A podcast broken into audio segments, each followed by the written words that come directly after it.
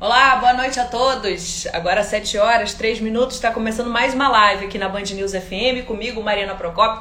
Como já acontece às terças-feiras, a gente tem um encontro sempre para falar sobre saúde. E o nosso tema de hoje é importante e é muito atual.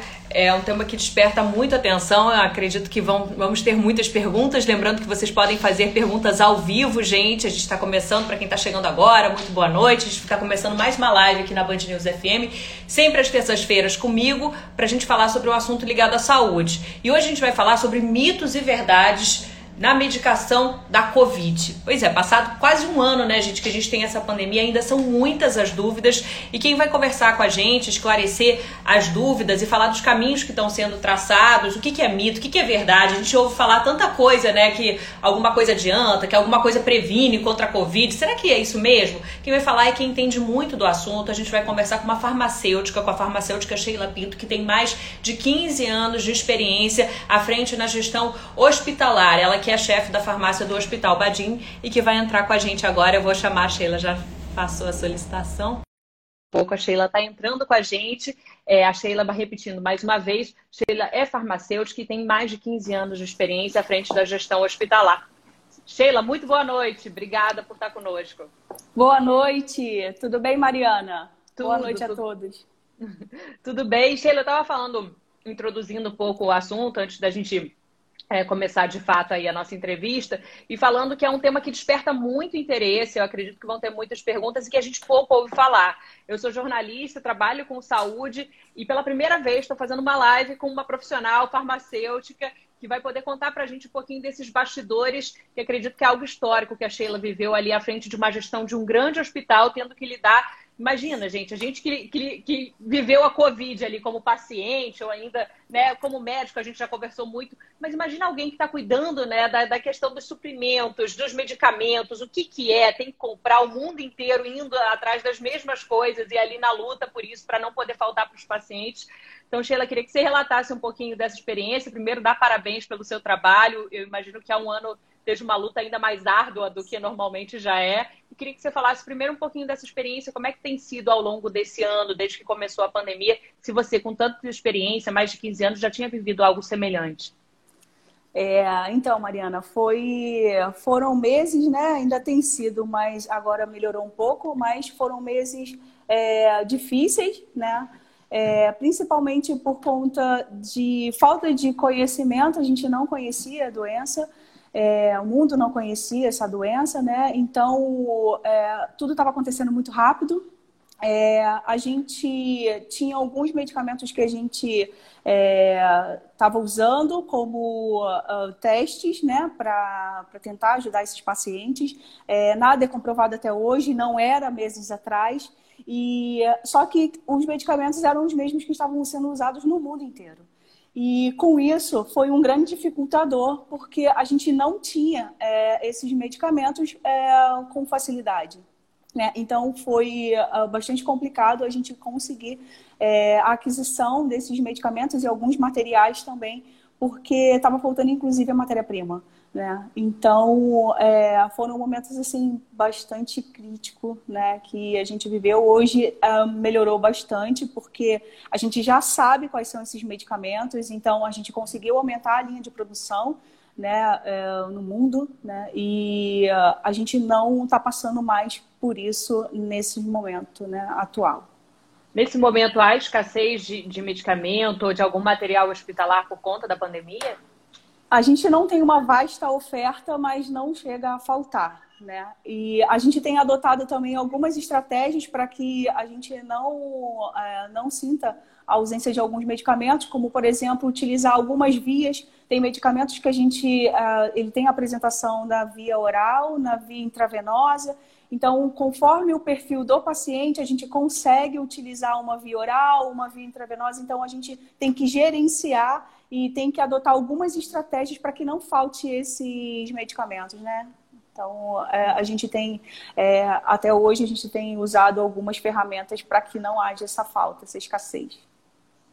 Perfeito. A gente está conversando com a Sheila Pinto, que é farmacêutica, é gerente da farmácia do Hospital Badim, é, tem muita experiência à frente da gestão de, de, medicamentos num grande hospital e vai estar tá falando para a gente, começando a falar da experiência de estar tá à frente disso num período é, tão único, enfim, e, e, tão particular. E aí a Sheila até que sugeriu, a gente conversou um pouquinho fora do ar, falou, por que, que a gente não faz um histórico? É, o tema dessa live é medicamentos da Covid, mitos e verdades. E ao longo Isso. desse quase um ano de pandemia, né, Sheila, a gente teve muitos mitos, algumas Isso. verdades, alguns medicamentos que a Sheila trabalhou lá atrás que ainda trabalha hoje, outros que hum, caíram por terra. Então a Sheila sugeriu fazer um histórico disso, e eu queria começar é, passando a palavra para você, para você fazer esse histórico e depois a gente vai falar um pouquinho de hoje, como é que é o protocolo da Covid para tratar. Lembrando, gente, quem quiser tirar, tirar dúvidas, agora é o momento, a gente ouve falar tanta coisa de medicamento da Covid, a gente está com uma profissional, super profissional fera, que pode esclarecer essas dúvidas, então quem tiver pode mandar que ao longo da live a gente vai passando a bola para Sheila.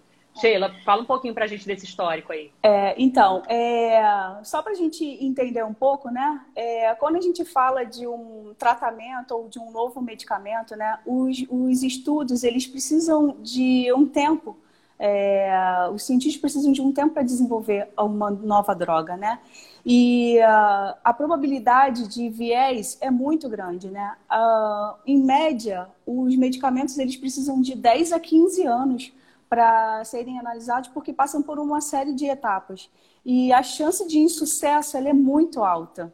Então, o que, que os cientistas eles resolveram fazer? Eles, eles usaram um, um método, uma estratégia, que é o reposicionamento dos fármacos. O que, que é um reposicionamento dos fármacos? Utilizar fármacos já existentes para o tratamento de outras doenças a gente fez. Eles fizeram um mix desses medicamentos para tratar a Covid-19. Então, por isso que surgiram tantos medicamentos. Ah, uh, o medicamento X ele vai ajudar no tratamento da Covid-19. Não, achamos a cura da Covid-19. É o medicamento que trata é, um, um parasita. Então, só para vocês entenderem o porquê da utilização de tantos medicamentos, como antirretrovirais, como antivirais, né, no tratamento do, do, da Covid-19. Então, essa é uma estratégia que os cientistas eles estão avaliando, esse, esse boom, né, um, um coquetel de medicamentos para a gente conseguir tratar a doença. É uma doença que a gente ainda não conhece ela, né? A gente conhece pouco da doença, mas ela se comporta diferente conforme o indivíduo. Então, isso já é um dificultador também. Então, é só para a gente entender o porquê da utilização desses medicamentos que já existem. Então, isso é uma estratégia que se chama reposicionamento de fármacos. Ah, Perfeito. É, alguns medicamentos né, começaram a ser introduzidos. É, alguns a gente conhece bastante, a população conhece, que é a hidroxicloroquina ou a cloroquina, né, que foi o que apareceu logo num primeiro uh, momento. É, ela continua sendo usada em alguns casos, fica a critério do médico. Como eu falei, a gente não tem evidências, não tem evidências comprovadas, escritas, a gente não tem que comprove o tratamento. Esse medicamento garante o tratamento. Mas a gente tem sim indicadores que a gente consegue evidenciar a redução da taxa de ocupação dos leitos e a redução da letalidade da, da doença. Então, por isso que continuam usando alguns medicamentos até hoje, né? Nesse intervalo de um ano. Outros a gente não utilizou mais porque a gente não viu resultado né, no, no, no tratamento. Então, Já só para ficar um pouco claro. Perfeito. Já teve uma pergunta chegando, Sheila, a gente vai fazer um pouco desse histórico, mas vou aproveitar já o gancho para a pergunta do Sampaio, que é, é uma dúvida de grande parte da população, porque assim como a hidroxicloroquina foi outro medicamento que foi muito falado, ivermectina. Pergunta ele profilaticamente, para quem não sabe, gente, profilaxia é prevenção. Será que adianta você tomar um medicamento para não contrair o vírus ou ter uma forma mais branda do vírus? Sheila. Então, os estudos não confirmam como profilaxia. Inclusive, a gente tem alertado que é um risco usar medicamentos sem a prescrição médica. É, e aí, aproveitando né, que a gente está falando da ivermectina, é, uma coisa que eu aprendi na faculdade, uns anos atrás, né, numa aula de toxicologia, que a diferença do medicamento para o veneno é a dose. Então, hoje a gente tem visto, com o uso da ivermectina e de outros medicamentos, mas principalmente da ivermectina e do anita, é, que estão usando uma dose elevada por um período de tempo prolongado. E isso tem gerado né, a internação e a busca de tratamento no porque o paciente tem desenvolvido hepatite medicamentosa. É um quadro agudo, mas é, é ele né, foi é, evoluído, né, ele, ele teve essa doença porque ele está usando indevidamente alguns medicamentos. Então, isso ah. é um risco à utilização. Porque você tem sobrecarga do, do fígado ali? Exatamente. É uma sobrecarga. Esses medicamentos eles são metabolizados no fígado. E aí, quando você ingere uma quantidade muito grande ou ingere por um período prolongado, o fígado não tem como metabolizar e a reação que ele manifesta é uma hepatite, que é uma inflamação do fígado. Então, isso é um risco e não tem comprovação, inclusive os estudos que apresentam, ah, é profilático, a gente não tem confirmação, não tem comprovação e não tem nada que confirme que é que é para ser usado como profilaxia. Então, mais uma vez, é procurar o médico antes de utilizar qualquer medicamento para prevenir ou para tratar o Covid-19. E para o tratamento? Então, para o tratamento, é, a gente tem que falar um pouquinho das fases da doença. Tá. Antes, a recomendação é, era que, o, que ficasse em casa, né? manifestou alguns sintomas da, da Covid-19, fique em casa, vamos ver como é que vai evoluir. Hoje a recomendação mudou. Está apresentando algum sintoma, procura o atendimento médico. Que que estava acontecendo? A gente estava recebendo os pacientes numa fase mais tardia da doença. Então, é, o paciente, quando ele buscava o atendimento médico, ele já precisava ser internado. Né? Hoje a gente recebe o paciente, mas numa fase mais branda, que é a fase 1, que muitas vezes é aquele sintoma de resfriado, que é um sintoma, um quadro geral. Para cada etapa da doença, quando o paciente busca o atendimento, ele vai receber um, um, uma gama de medicamento, ele vai receber um, um coquetel. A gente chama de coquetel porque tem mais de um medicamento envolvido. Então, ele vai receber aqueles medicamentos. Se ele busca o hospital com, num, numa fase mais avançada, porque ele não teve uma resposta imune adequada, e aí ele desenvolveu a segunda fase, ele vai receber uma, um, um, outros medicamentos ou vai associar os medicamentos àquele que ele já fazia uso. Então, assim, a gente tem que ter muito cuidado. E quando ele chega na fase 3, que é a fase mais crítica, o paciente ele é internado e ele recebe todo um cuidado de suporte na internação. Então, assim, não, hoje não é recomendado, mais uma vez, utilizar medicamentos sem um acompanhamento médico, porque a gente não sabe em que fase está a doença. E isso pode, muitas vezes, mascarar. A gente tem falado muito da eficácia do corticoide. Sim, o, o, o corticoide. Vocês usam o corticoide, o corticoide? Usamos. O corticoide, ele, ele tem muito resultado, mas o corticoide, se ele não for usado corretamente, ele mascara os sintomas. Ah, e aí é? ele está mascarando os sintomas no primeiro momento e quando o paciente vai procurar atendimento, ele já está numa fase mais crítica. Então, não é recomendado tomar medicamento, nenhum medicamento, é, sem a orientação médica. É, uma medida que o governo tomou logo no início, em abril, foi colocar esses medicamentos, quando ele divulgava que o medicamento, ah, o medicamento hidroxicloroquina, eu estou falando da hidroxicloroquina que foi um dos primeiros. A hidroxicloroquina, quando foi sinalizado como cura para Covid-19, ela sumiu das prateleiras das farmácias. E aí, isso foi é, para o, o, os pacientes que buscavam atendimento hospitalar, a gente, a estratégia que o Hospital Badinha adotou foi manipular esses medicamentos, porque a gente não conseguia mais comprar o medicamento da, o comercializado nas farmácias. Então, a gente precisou manipular esses medicamentos. O que, que o governo fez? Já que, como aconteceu isso com a primeira droga, que foi a hidroxicloroquina e a cloroquina, quando ele anunciou do uh, ivermectina e o anita, ele primeiro colocou esses medicamentos como controlado. Então ele colocou numa portaria que é a 344 de 98, e aí ele colocou como medicamento controlado, que são os psicotrópicos, ele abriu um gancho, porque a portaria é para medicamentos psicotrópicos, então ele abriu um gancho, um viés, e aí ele inseriu esses medicamentos e a venda só poderia ser com apresentação de retenção de receita. Isso inibiu que a população comprasse indevidamente ou sem a prescrição do medicamento. Então, essas estratégias foram adotadas para que não sumisse, que a população também não corresse o risco de usar medicamentos sem a orientação adequada. Então, para cada etapa, a gente precisa de, né, de uma orientação e saber o que é mais recomendado para ser usado. Mas, de qualquer forma, a recomendação hoje é vá para o médico, né? No, no, quem vai definir qual é a etapa e qual é o medicamento é o, é o médico, é o profissional de saúde. Exatamente. E assim, o profissional, além da avaliação, a gente faz exames complementares, como exame de imagem, como exame laboratorial. Então, tem uma série de, de, de outros procedimentos que a gente precisa utilizar para garantir que o paciente né, saia com segurança do, do hospital, que vá para casa, ou então que uh, identifica a necessidade da internação. A gente está conversando com a Sheila Pinto, que é farmacêutica e que está falando para a gente mitos e verdades da medicação da Covid. Fez um alerta super importante sobre a automedicação, o uso excessivo do Anita, que é aquele remédio para verme que as pessoas têm usado também é, é, para combater a Covid ou até de forma profilática, e também da ivermectina está tendo até algum problema resultando em pacientes que estão indo para o hospital por conta de, do excesso desse medicamento, como hepatite né, aguda ali causada pelo, pelo, pelo excesso da medicação. Já duas pessoas perguntaram, a Sabrina e a Gabriela, sobre vitaminas. Vocês no hospital trabalham alguma coisa de alguma forma? Vitamina D, a Gabriela perguntou, e a isso. vitamina C, isso, isso tem, tem sido usado? Isso, então. É os suplementos, né, que a gente chama de suplemento, que aí entra o zinco, a vitamina D e a vitamina C, é... se a gente for pensar, né, o que, que são essas vitaminas e o que, que são esses suplementos? Esses suplementos, eles são utilizados, na verdade, para a gente fortalecer o sistema imunológico.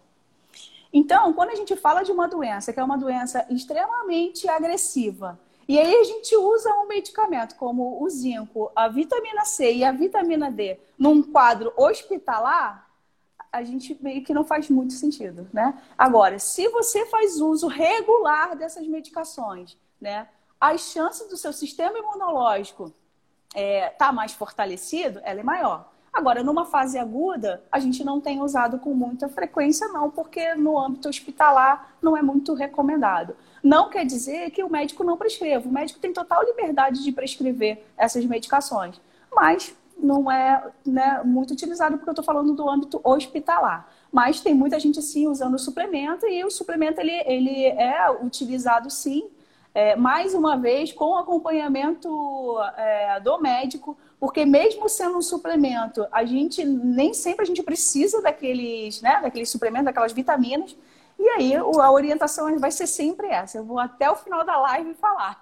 Vamos utilizar medicamento com, né, consultando o médico, porque ele é o profissional mais recomendado para estar tá recomendando alguma medicação, prescrevendo alguma medicação. Você falou que hoje vocês trabalham com diferentes é, coquetéis, né, medicamentos de acordo com a fase da doença. E também é de acordo com o perfil do paciente. Você falou também, Sheila, esse vírus é um vírus danado, é um vírus traiçoeiro que tem se mostrado, se manifestado né, em cada paciente de uma forma diferente. Vocês têm observado isso no hospital? E de que forma isso afeta o seu trabalho? Quer dizer, de que forma isso afeta é, a medicação que vai ser recomendada para aquele paciente? Ela muda? Então, hoje a gente trabalha é, o, o paciente ele é um indivíduo. A gente não tem uma receita padrão. Né? Então, conforme o paciente, aí entra a questão da comorbidade. O que, que são as comorbidades? As doenças que o paciente tem previamente. Então, quando o paciente já, é, já tem outras comorbidades, como hipertensão, diabetes, a questão da obesidade, que tem impactado porque um paciente mais, é. mais inflamado, é, a gente trata de uma, de uma outra maneira. Então, assim, não tem é, uma, uma receita, uma prescrição padrão, não tem isso. Né? Conforme a necessidade do paciente, a gente vai prescrever. É claro que, como eu falei, tem alguns medicamentos que eles fazem parte desse escopo, que é a questão do do corticoide. A gente tem usado muito o que a gente chama de enoxaparina, que é um anticoagulante. Por que esse anticoagulante? Porque o risco de trombo é muito alto nesses pacientes. Então, a enoxaparina ela já entra como anticoagulante, então já entra. E a questão dos antibióticos. Os antibióticos não é o único antibiótico que a gente usa, aí também vai depender de como, é, como o paciente vai desenvolvendo a, a doença, como é que ele vai, é, se, como a doença vai se comportando naquele indivíduo. Então, a gente usa alguns medicamentos, mas o, a, a, prescrição médica ela é individualizada. Então, é conforme a necessidade de cada paciente e conforme o nível de complexidade do paciente. Perfeito. Tem mais perguntas chegando, Sheila. Um ouvinte, nosso internauta, o início era MPT, não, não consegui ler rápido, mas consegui ler a dúvida. A gente falou de ivermectina, para quem está chegando agora, a Sheila fez o alerta do uso excessivo da ivermectina, não serve profilaticamente e tem acabado o uso excessivo dando problemas hepáticos nos pacientes. O, o nosso ouvinte, internauta, pergunta se ele também corre risco de baixar o nível dos leucócitos no sangue. Você diz o que? A ivermectina que ele está é, perguntando? É, isso, a ivermectina, ao você utilizá-la. Então, na verdade, a doença como um todo, ela compromete essa questão desse. Por isso tem até alguns medicamentos, como a imunoglobulina. A gente tem usado também, em alguns casos, o plasma. É, pode acontecer, mas não quer dizer que seja a ivermectina a causadora disso. A própria doença ela pode comprometer essa, é, a questão das plaquetas, dessa é, é uma doença que, assim, a gente ainda não tem é, é, muito o que falar dela, né? Ela é uma doença muito crítica, assim, né? E não tem comprovação que é a ivermectina ou é o anita ou o antiparasitário que vai causar isso, não. A própria doença, em alguns casos, a gente precisa fazer uma intervenção com imunoglobulina, com alguns medicamentos como plasma também.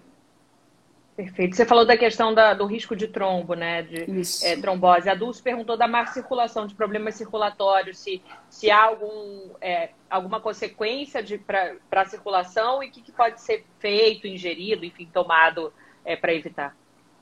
Então, quando a gente identifica que o paciente está com, com a Covid-19 e ele já tem algum comprometimento, se o paciente não tem necessidade da internação, ele faz o uso do anticoagulante em forma oral.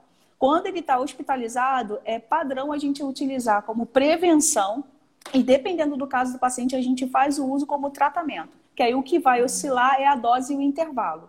Mas tudo isso precisa de uma avaliação. Não quer dizer que porque você tem um problema prévio de, de circulação, de má circulação, que vai ser necessário utilizar umas doses mais elevadas da, da droga. Mas é um fator, sim, de risco e é um fator que precisa ser avaliado e o médico, quando faz o atendimento, ele avalia, sim, a, a questão da, da má circulação. Ela agradeceu, falou obrigada. E, e, nesse sentido é preciso tomar cuidado até com essa automedicação, por exemplo, o uso excessivo de anti-inflamatório durante o período da doença pode agravar algum quadro de tromba eventual? Não, assim, hoje é o que eu falei, assim, a gente não é recomendado o uso de anti-inflamatório. No primeiro não. momento, a gente. Não, não é recomendado. No primeiro momento, não é recomendado o anti-inflamatório. É, a maioria das prescrições, inicialmente, a gente coloca um antibiótico, coloca um antiviral né? E aí vai ser de escolha do, do, do médico, é, e coloca o, o corticoide. Um antitussígeno, porque muitas vezes o paciente está tossindo muito e aí vai, vai depender de como o paciente vai reagir. Tem paciente que, que o comprometimento ele é gástrico, então ele começa a ter muita diarreia. Então, conforme o paciente vai chegar no hospital, conforme o quadro que ele está manifestando e comprovando que é, que é o Covid-19, ele vai sair com uma prescrição apropriada para ele. Né? Mas num primeiro momento o que a gente utiliza assim é o corticoide e não são todos os casos que a gente prescreve algum medicamento para tratar trombo, não é na, na, na, na, primeira prescrição. Geralmente é um antibiótico, é um, um antiviral, né? E uh, um antitussígeno, um antibiótico, vai depender do quadro do paciente. Por isso a importância dele procurar o atendimento assim que ele começar a manifestar esses sintomas. Vai depender também, tem paciente que já tem um comprometimento respiratório, por exemplo. Então, esse a gente tem que ter uma vigilância maior. Né? Então, tudo vai depender de como o paciente vai chegar até o hospital, né? Como vai ser, como, qual é o quadro geral desse paciente, né? Então, não tem uma receita padrão, né? Como eu falei. Né? Vai depender da fase que ele vai chegar e como é que é o quadro clínico dele. Agora, de toda forma, o que a gente está falando é para tratar a, a, consequência do vírus, né? Ainda Exatamente. não existe um medicamento que trata a infecção. Não, não, não não existe. Hoje, o que a gente tem buscado é a questão da vacinação mesmo, para a gente né, vacinar o maior número de pessoas possíveis, né, para a gente não chegar a, a, a, manifestar esses sintomas mais graves. Né. O indicador, Mariana, já mostra que 80% da população manifesta a forma mais branda da doença. 14% manifesta a forma moderada da doença. Então, isso para a gente já é um indicador positivo. Por quê? 5%, de 4 a 5% da população vai desenvolver a forma mais grave, que é a necessidade de internação. Então, isso já é favorável, né? E não tem, a gente não tem o que prevenir no momento. O, o, o que a gente tem como, é, como medida imediata é a vacinação em massa para a gente não, né, não desenvolver a doença no, na, no nível mais, mais grave, uma vez que a vacina não tem cobertura de 100% né, da, da, da doença, né, de prevenção da doença. Mas o que eles garantem é que a forma mais, né, a forma mais grave ela não vai ser manifestada se a população estiver vacinada. Perfeito. A vacinação, de alguma forma, tem impactado no trabalho de vocês? Mudança de protocolo na medicação ou não? Segue por normal? por enquanto, não. A gente começou agora né, a vacinar a segunda fase, porque as medicações, a vacina chegou há pouco tempo, então a, a vacina, que é a. Uma são 28 dias após a primeira dose você toma um reforço, e a outra são três meses após a primeira dose você toma um reforço, que são as duas que estão disponíveis no, no Brasil. Então, a gente ainda não tem, não percebe esse impacto no, no, no, no atendimento, no tratamento. Ainda não impactou em nada para a gente, não. A gente não consegue ainda perceber isso.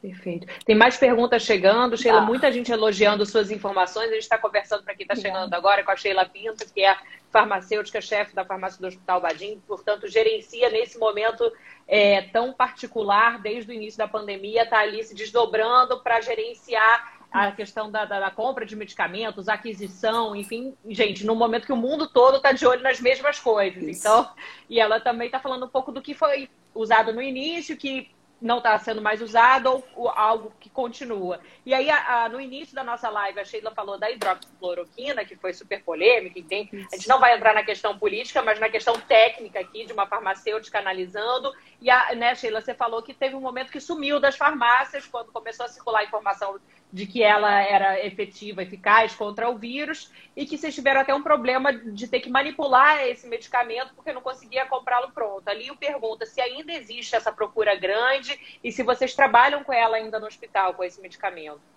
É, não tem uma procura né, é, tão grande. Hoje a gente consegue comprar a, a hidroxicloroquina ou a cloroquina no, nas farmácias.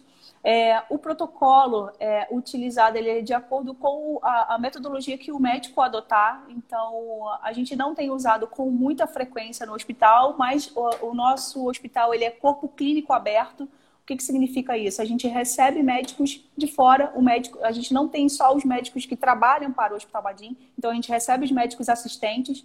Então, o médico assistente ele pode vir e fazer uma prescrição da hidroxicloroquina ou da cloroquina e a gente vai atender mas a gente consegue comprar elas agora no, na, nas farmácias e drogarias. A gente não está precisando mais manipular a, a hidroxicloroquina e a cloroquina, não.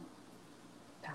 A Sabrina fez uma pergunta de antibiótico de uma forma geral. Sheila falou que também tem antibióticos que vocês recomendam, né, dependendo do paciente. É, e não é um único antibiótico, não, Sheila. Eu fiz algumas reportagens que eu já vi dois Isso. ali que são alternados. Isso acontece às vezes até de um um paciente usar um e não responder bem, e trocar? Como é que é essa relação do antibiótico? Depois é. eu entro de fato na sua pergunta, Sabrina.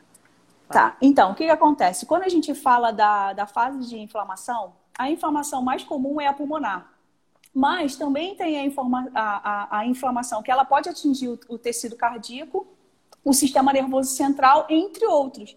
E aí, o antibiótico, ele vai oscilar, ele vai depender de onde é o comprometimento. Então, por isso que oscila a, a questão do antibiótico, né? Então, tem os, os antibióticos que são mais apropriados para o comprometimento pulmonar, o outro para o comprometimento cardíaco e para o sistema nervoso central. Então, por isso que a gente não tem uma regra no uso do, do, do antibiótico. Tem sim o antibiótico que ele é o mais comum, que é usado com maior frequência, que é o pulmonar, mas vai depender também de como vai desenvolver a doença naquele paciente. A Sheila aproveita o que a gente está conversando para falar sobre o risco da automedicação com relação ao antibiótico. Se existe essa preocupação, se você tem percebido isso, você que está na linha de frente, e se isso de alguma forma até é, favorece ou cria um ambiente é, propício às tais superbactérias que a gente tem ouvido falar cada vez com mais frequência. Isso. É, quando a gente fala do uso dos antibióticos, né, o uso irracional desses medicamentos, ele, ele compromete a população. Por quê? Hoje, quando a gente fala de curva de antibiótico, a gente tem é, uma, a, a, bactéria, né? A, a bactéria ela tem um avanço que é um pico. E hoje a gente tem uma produção de, de novos antibióticos que ele não acompanha essa curva. Então, por isso do cuidado que a gente precisa do uso racional desses antibióticos, porque a gente causa resistência. Resistência no indivíduo e resistência no ambiente. Então, a gente tem o controle de infecção hospitalar, né, que, que é, a gente precisa se comprometer e a farmácia ela tem um papel crucial nesse, é, nesse processo, que é o, o antibiótico ele é usado conforme o exame que foi que, que, a gente precisou fazer, como por exemplo uh, o antibiograma. A gente faz um antibiograma para a gente saber se o paciente ele é sensível ainda a alguns antibióticos. Então, esse, esse exame ele vai garantir que a gente não faça uso de um medicamento de amplo, de um antibiótico de amplo espectro, se a gente pode usar um outro antibiótico. E é dessa forma que a gente vai trabalhando para que não haja resistência e para que a gente dê maior chance para aquele paciente. Então, é, sempre foi crítico usar antibiótico, por quê? Quando a gente fala do indivíduo, uma vez que eu uso um antibiótico com muita frequência, a tendência é aquele antibiótico não fazer mais efeito daqui a um tempo. E aí, com isso, eu preciso ou associar o antibiótico a um outro antibiótico ou usar um antibiótico com um espectro mais potente. Então, isso é extremamente crítico, porque daqui a pouco é, a gente tem estudos que mostram é, que pacientes têm chegado na, na, no atendimento e quando a gente vai fazer os exames no, nesses pacientes para saber é, qual é o perfil dele, tem paciente que está chegando com, com pneumonia, com resistência a alguns antibióticos, sendo que ele nunca foi internado com pneumonia. A gente acha que é uma pneumonia comunitária e ele chega com uma resistência. E aí, quando a gente questiona, você já teve alguma internação? Não, nunca tive. Mas ele faz uso irregular dos antibióticos. Então, é aquela, ah, tô com uma dorzinha de garganta. Ao invés de chupar uma pastilha, ele já entra com um ciclo de antibiótico, né? Então, por isso também que, o, que, que as medidas que foram tomadas, os antibióticos antes, há uns anos atrás, eles não eram controlados e passaram a ser retenção de receita. Por quê? Foi uma medida para a gente ter medicamento daqui a alguns anos. Né, para utilizar. Porque a tendência é causar resistência e a bactéria, eu falo que é um ser unicelular, mas ele é extremamente inteligente. É, chega a ser contraditório, mas eles conseguem sim. Eles são inteligentes e eles conseguem driblar os antibióticos. Né? E isso é um risco para a população, um risco para a nossa saúde né? e para o futuro. Né? Porque o, o, os antibióticos eles não acompanham a, a, o que a bactéria é capaz de, de, de, de replicar e de fazer. Né? Ele não consegue acompanhar isso. Nossa. Sheila, meu alerta super importante da Sheila Pinto Farmacêutica. A Sabrina pergunta se vai ficar salvo. Vai ficar salvo sim, gente. Quem quiser é, replicar, compartilhar orientações é, com relação à Covid, de uma forma geral, como essa do antibiótico que a, que a Sheila está colocando, que é uma preocupação é, de profissionais de saúde em todo o mundo, não só aqui no Brasil, mas aqui no Brasil também a gente tem um problema muito sério de automedicação, né? Então, aqui na página da Band News FM Rio, assim que a gente acabar essa live, eu vou salvar, então vai estar aqui salvo. Quem quiser depois compartilhar, vai ficar salvo. Sheila, voltando ao nosso tema da Covid, a gente está falando sobre mitos e verdades com relação à Covid. A gente conversou um pouquinho fora do ar. Eu achei interessante você falou: olha, essa doença é, um, é, é uma doença que a gente ainda está tentando entender, porque ela se manifesta em cada um de uma forma e também é, de perfis diferentes. Você falou um pouco da mudança de perfil é, que vocês tiveram no hospital ao longo dessa pandemia. No início, a gente estava falando muito dos idosos. Continuam sendo os idosos esse público principal e de que, de que forma esse público do hospital afeta a medicação que vocês vão trabalhar? Por exemplo, uma medicação com idoso. É diferente, até porque ele tem outras sensibilidades ali, por, por uma questão da idade. Vocês têm que pensar nisso também na hora de equilibrar aquele coquetel para o paciente? É, quando a gente fala né, do, do perfil epidemiológico, né, e quando a gente fala da idade, né, é, o maior, o número um, né, o top, o que está em primeiro lugar, é a faixa etária de 60 a 69 anos. Em seguida está de 50 a 59 anos. E aí, isso é, quando a gente recebe um paciente e a gente vai fazer um tratamento, dependendo das comorbidades que ele tem, como por exemplo uma insuficiência renal, a gente precisa tratar esse paciente de maneira diferente. Muitas vezes a gente não precisa trocar o antibiótico, mas sim, a gente precisa mexer na dose ou no intervalo desse antibiótico, né, ou desse medicamento. Então, o, o que difere o tratamento são realmente as comorbidades que esse paciente tem. É, a gente tem observado um pouco uma faixa etária de 50 a 59 anos, que ela está, na verdade, em terceiro lugar. Então, a gente uhum. tem observado muito pacientes que são pacientes jovens. 50 a 59 anos é uma faixa etária moderada. E aí, devido às comorbidades, principalmente a obesidade, né, a questão da diabetes e, e é, da, do, de outros comprometimentos cardíacos, esse paciente tem sido tem, né, tem, tem aparecido com maior frequência e tem sido acometido pelo, pela doença. Então, o que difere nem, não precisa ser só, não é nem sempre é a medicação, mas a gente precisa sim é, mudar o esquema medicamentoso se ele tiver algumas outras comorbidades e até mesmo a questão da idade, como por exemplo um paciente mais idoso, ele pode ter sim um comprometimento renal. E a maioria dos medicamentos, principalmente dos antibióticos, é, a eliminação ela é, ela é renal. E aí pode causar sim uma insuficiência renal e em alguns casos a gente tem pacientes internados que estão com insuficiência, insuficiência renal aguda devido ao uso também de alguns medicamentos dessa, de, dessa sobrecarga medicamentosa. Mas aí a gente ah, é. precisa avaliar o risco né, e o tratamento. Então a gente uhum. usa é. sim balancear. A gente usa o antibiótico e a gente usa o medicamento. E aí a gente precisa fazer uma, uma diálise, por exemplo, mas acompanhando para que esse paciente em seguida possa sair desse quadro. É um vírus que realmente ele tem se manifestado em cada paciente de uma forma diferente? Sim. É, e aí a, a, gente precisa acompanhar, muitas vezes a gente fica surpreso quando vai ver o paciente está respondendo bem, quando faz um exame de imagem, a imagem está muito ruim, ou vice-versa, a imagem está muito ruim e o paciente está respondendo bem. Então, assim, ele não, ele se comporta de maneiras diferentes, né? E isso também é um dificultador, né? Não só a questão da medicação, que a gente não, não sabe qual é o medicamento que é o mais eficaz. Hoje a gente tem usado vários medicamentos, então fica difícil você falar, olha, um medicamento é o medicamento do tratamento para Covid-19, porque a gente não usa um. Então, qual foi eficaz? A gente não usou um, não tem um. A gente usa pelo menos uns três medicamentos associados para a gente conseguir um resultado, né? E o paciente, como por exemplo, o paciente que está internado no CTI, ele usa mais de 10, 20 medicamentos. Então, Nossa. assim, não tem como a gente saber o que, o que é realmente. A gente tem que tratar o indivíduo como um todo, tratar as consequências da doença, tratar o que a doença está apresentando. Né? E não só, não é o tratar o Covid, não. O que, que a doença está manifestando naquele paciente? Então, a gente trata os sintomas daquele momento. Né? Então, o tratamento ele é muito complexo, né? E aí vale ressaltar que não é só um tratamento medicamentoso. Entra a equipe de fisioterapia com tratamento com, com a questão de suporte respiratório, entra os cuidados de enfermagem. Então, assim, é uma equipe multidisciplinar combatendo uma doença. É, então, Nossa. não é, é, Entra a questão da dieta interal, da dieta parenteral. Então, assim, é, é uma equipe, uma equipe é, para salvar o, os pacientes. Então é muito complexo. Você já tinha visto algo semelhante, assim, na mais de 15 anos que você atua, de uma doença que se manifesta assim de forma tão diversa que. É, eu brinco que quando traiçoeira. a gente teve a questão da dengue, né? A gente só precisava do soro, hidratar.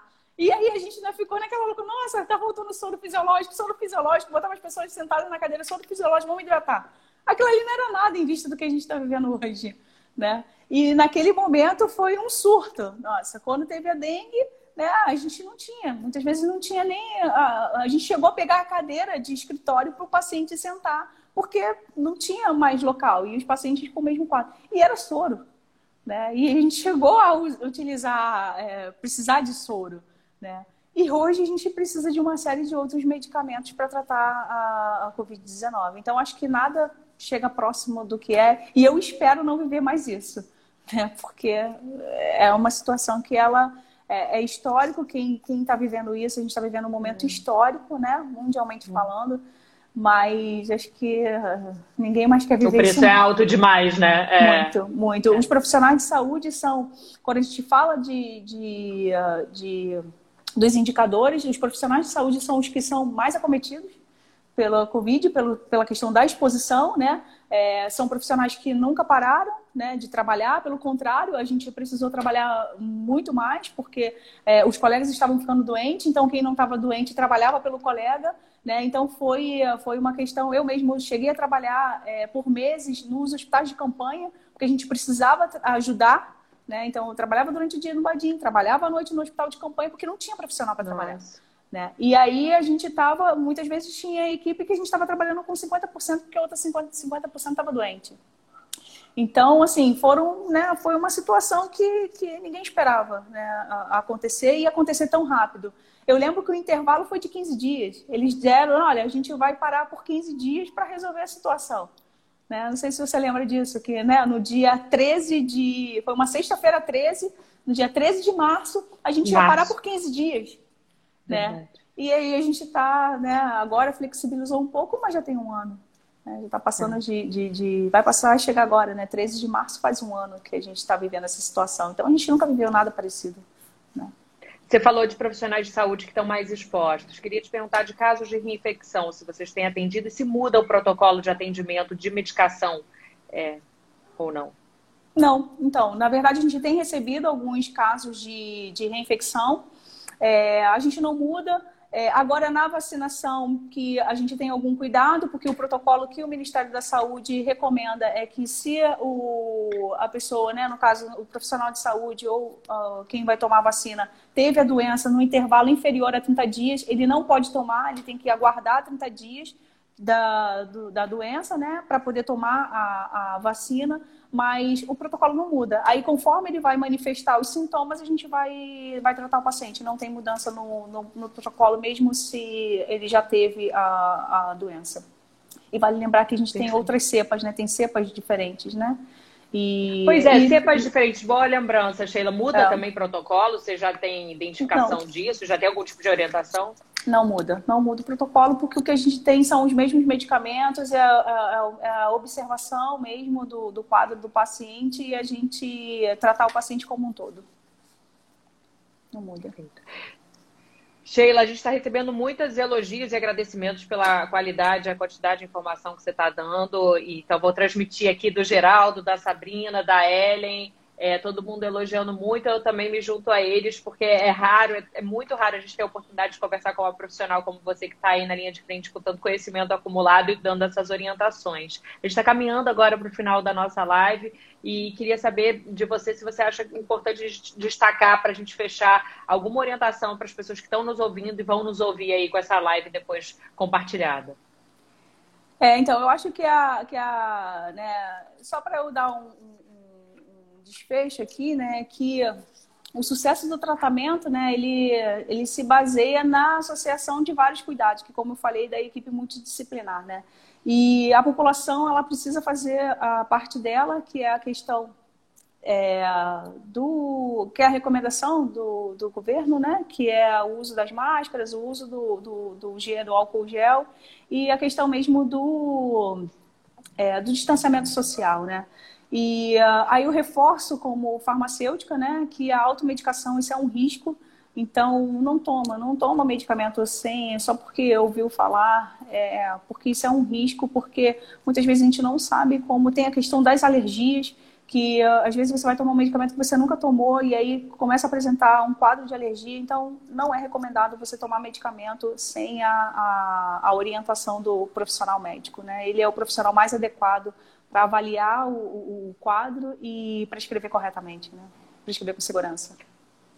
E os primeiros sintomas, quer dizer, vai achar que é um resfriado, né? A Covid é, como a gente falou, traiçoeira, se manifesta de diferentes formas. É, é procurar uma emergência. Desculpa, deu uma cortada aí, mas Exato. eu queria finalizar com o recado. Exato, Mariana, é isso. Eu acho que agora a recomendação é essa, se sentir, né, começar a manifestar os sintomas, eles estão recomendando que vá a um atendimento médico para a gente sanar o quanto antes, né, e não, não precisar de uma internação. Como é que está a situação agora do hospital? Hoje a gente está com uma situação um pouco mais tranquila, não não está aquele uh, aquele quadro que estava com falta de leitos, né? Hoje a gente tem uma taxa, a gente, o Badim já tem uma taxa de ocupação alta, mas não é só por conta do, do Covid, a gente da tem COVID. a questão isso, a gente tem a questão das cirurgias que a gente está podendo fazer. Então, é, a gente está sempre com o hospital cheio, mas hoje a gente não está cheio só de, de pacientes é, comprometidos com a Covid, né? Perfeito. É, Sheila, muito obrigada, parabéns pelo seu trabalho. É, deixo aqui o canal aberto para futuras entrevistas, porque é muito legal, muito enriquecedor para a gente ter essa, essa visão que é tão rara da gente ter de quem atua ali na linha de frente, mas uma linha de frente diferente, né? Não é o médico é. com quem a gente costuma falar, é ali na farmácia um profissional dos bastidores que faz um papel essencial e que a gente poucas vezes tem a oportunidade de escutar e compartilhar essa experiência. Obrigada. Lembrando, gente, que a Sheila, a, a live com a Sheila vai ficar salva aqui na Band News FM é, Rio no Instagram para a gente compartilhar muita gente dando parabéns e também compartilhando aí é, dessa, desse privilégio que foi de, de, fazer essa live. Obrigada, Sheila. E obrigada bom trabalho para você. Boa luta. Parabéns. Obrigada, Mariana. Obrigada pelo convite. Boa noite a todos. Boa noite, gente. Lembrando, terça que vem tem mais, sempre às 7 horas da noite, sempre um assunto ligado à área da saúde. Eu espero vocês. Tchau, Sheila. Obrigada. Boa semana para você, boa semana para todo mundo, gente. Obrigada. Beijo. Beijo.